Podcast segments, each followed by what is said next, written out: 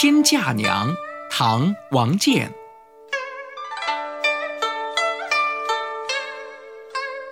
三日入厨下，洗手做羹汤。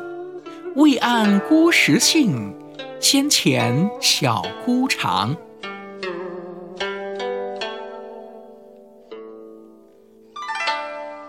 这首诗的意思是，刚刚结婚不久的新娘，在结婚的第三天就开始下厨了。